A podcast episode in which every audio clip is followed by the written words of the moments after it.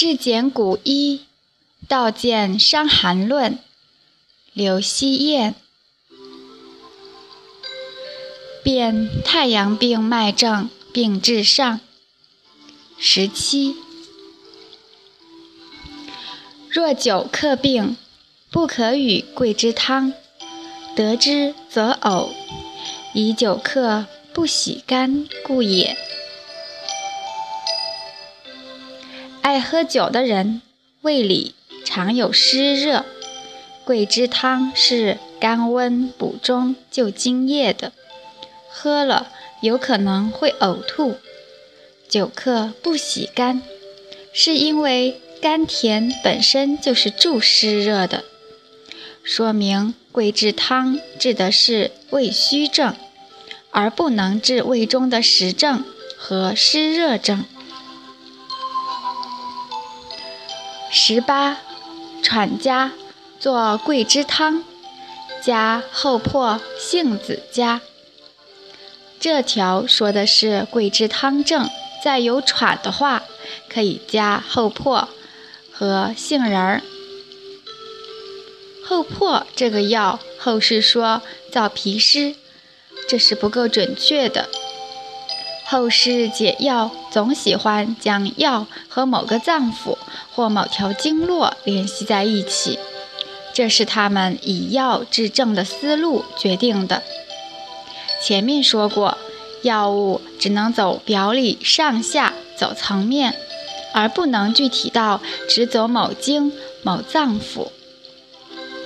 后破这个药香苦温，我们知道芳香药大都是叶子和细茎，取其生发之气而宣散。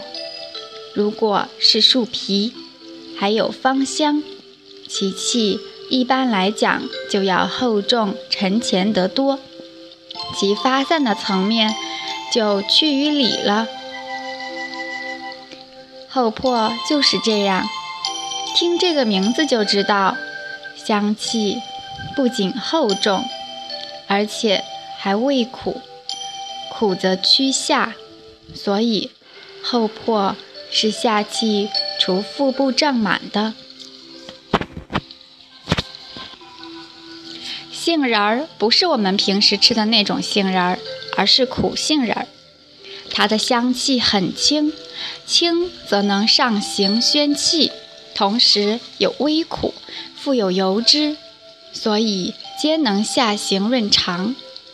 杏仁儿在经方里没见过用来做主药。一般是配合其他药使用，比如配合麻黄宣肺，配合厚朴下气。经方用药一般都是力量专一的药，像杏仁这种既上且下、药力不专一的药，一般都是辅助。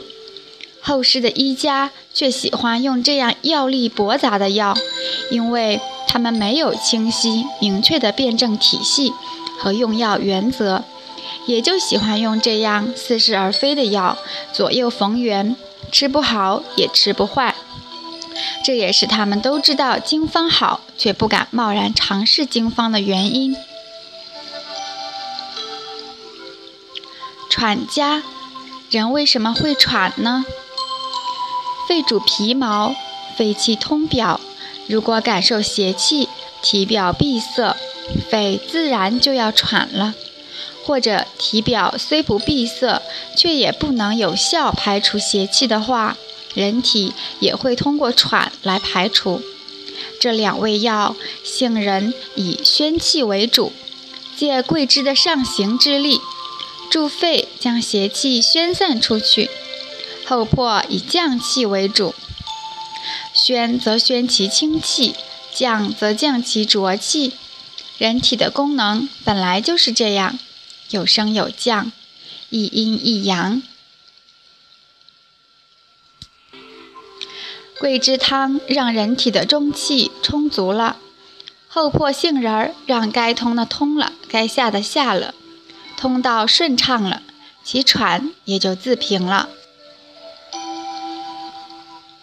十九，凡服桂枝汤吐者。其后必吐脓血也。也有作凡土家服桂枝汤，其后必吐脓血也。经常呕吐的人，有可能是胃里有溃疡。如果是桂枝汤症，服了溃疡当然会好。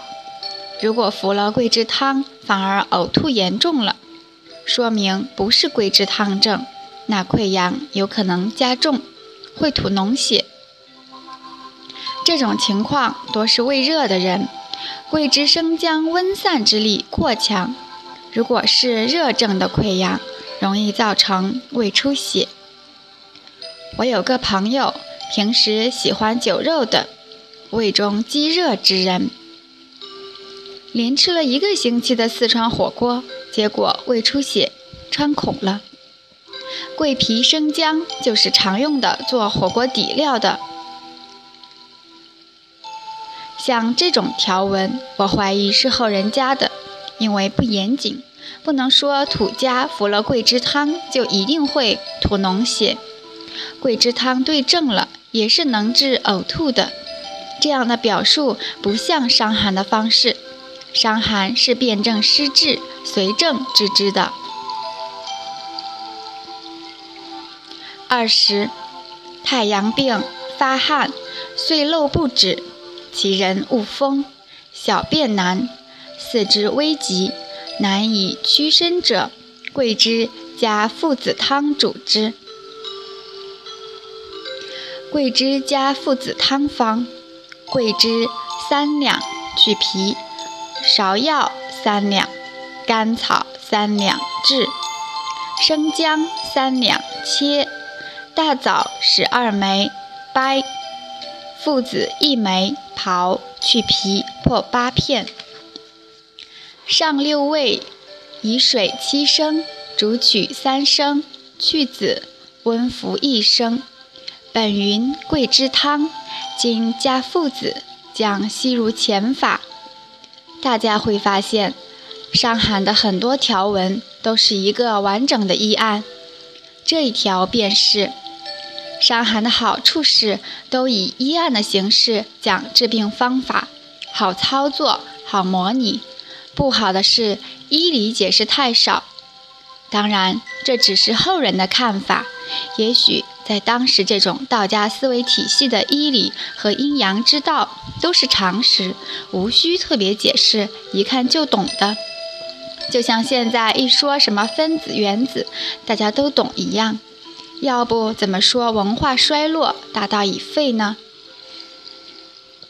在孔子的时代，孔子就说大道已废，所以他要编定诗、书、礼、易、春秋，以传承文化，并且呼吁恢复周礼。中国文化成熟的早，别说周代、商代的青铜器，原始社会的玉器。现在用现代化工具都做不出来。现在已经出土了约八千年前的骨笛。乐器的出现是必须有数学、音律学和工艺作为支持的。盛极必衰，这是天道。连《伤寒论》这样的医学普及读物，近一千多年来竟然都说难以参透，可见中华文文化早已衰落了。不过大家也不要悲观，还有一句话叫“否极泰来”。历经五四、文革发展经济的毁坏，中国文化算是否到极点呢？也许快到泰来了。怕就怕他来的时候到了，文化却消亡了。所以要靠大家来留存最后一柱香火。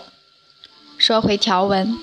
太阳病如果用药不当，误发了汗，造成漏不止，就是大量出汗止不住，人就会陷入阴症。因为一个汗一个下是最容易虚人的。慈禧太后因为看京剧受了寒，连续腹泻几天止不住，太医就束手了，然后就看着她死了。腹泻这么快死人，必是阴症。太阴腹泻非四逆汤不可救，学通了伤寒的人都知道，这不是什么难断的病，是很典型的太阴病。慈禧最后的用的那个方子我见过，石斛、老米之类补中养阴之品，典型后世医家的思路。当了帝王又能如何？好医生未必在庙堂之上，民间未必没有高手，古来如此。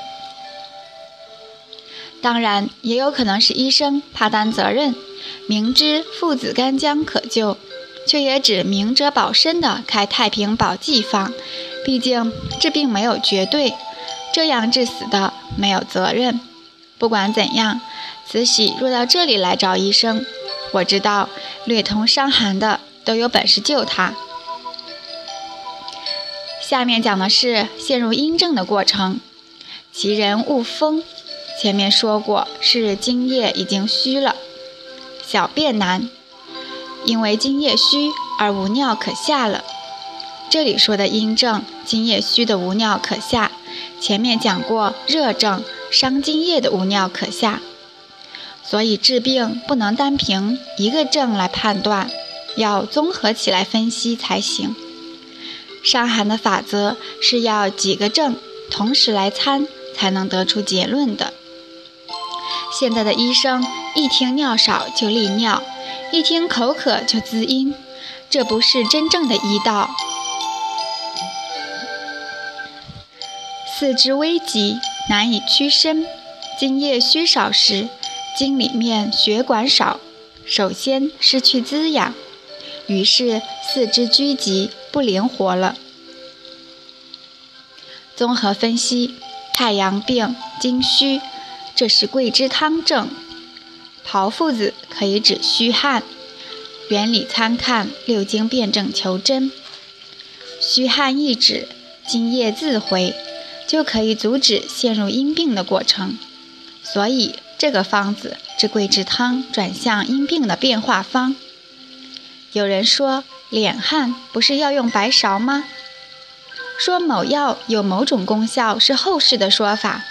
药没有敛汗不敛汗的，人体需要强阴，用白芍这样的阴性药材可以敛汗；人体需要敷阳，用炮附才可以敛汗。我们常常看到方后有以水几升、煮几升这样的话。汉代的一升是两百毫升，一升为十合，十升为一斗，桃附子一枚。分大小不同，大约十五到三十克之间。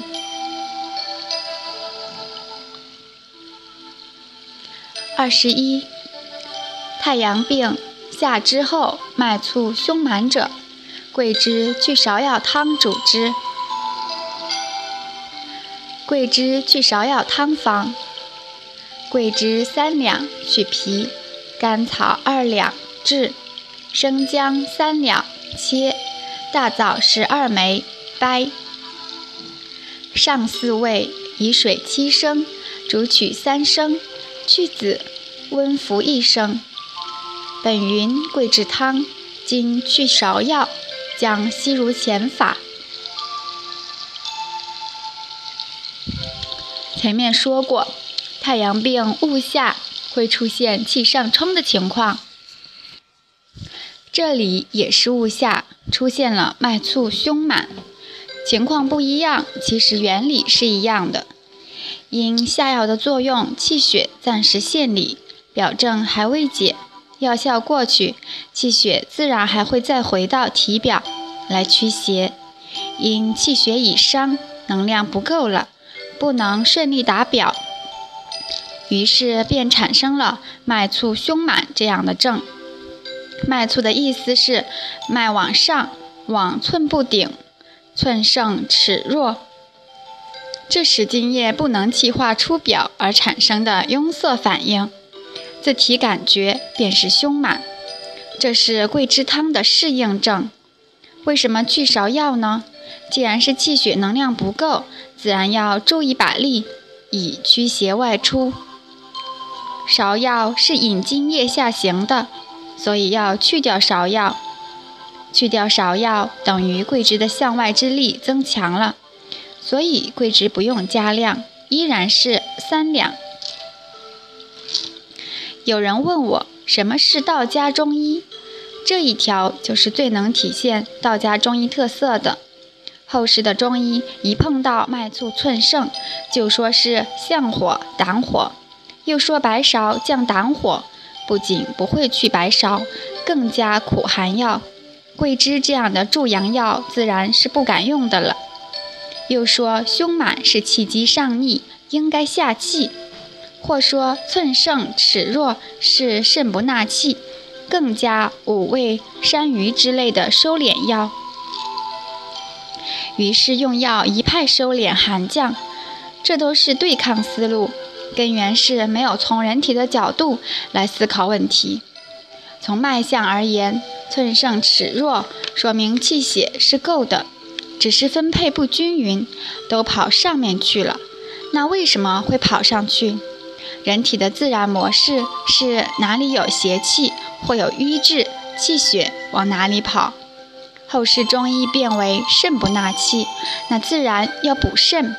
气血既然没有不够，只是分配问题，补那些滋腻之品有何用？非但无用，很有可能还助长了邪气。如果邪气不去，气血又怎么可能自己回来？用补肾纳气的方法，效果怎样？我早年学后世中医的时候，屡试屡败，吃上个一两个月不见什么效果的多得很。伤寒的处理方法是道家的顺应思路，顺应人体，顺势助人体一把力。驱邪出表后，脉象自宁，效果怎样？试过便知。如果脉象的寸盛尺弱是寸大而虚，尺弱而细，驱邪的同时重用健中药，再配合些补肾药也是可以的。那些补肾药事实上都是些滋腻滋补药，有的能亢奋机能，有的能直接滋补些精血。这还是伤寒的精血原则，精血虚的自然是要先健中补精血。若只用脏腑辩证，也不驱邪，也不健中，只是用滋腻滋补，是很难凑效的。不但难以凑效，还很容易上火。后世有句话叫“虚不受补”，就是说这种情况。虚既然不受补，那实就可以补吗？实当然不能补，补了更上火。那不虚不实的话，又补它作甚？这就说明了补之一法的局限。人参自有大药，要着眼于恢复人体的运化循环，让人体自己去补，不要越俎代庖。人体自己补才是真正的补。若身体真能靠地黄、松茸补起来，我相信没有人去锻炼了，费那力气干嘛？也不会有人生病，地黄松茸大家都吃得起，一定要补也只能辅助。人体若有邪气，若中焦不运，若表里不通，补也只是造成堵塞。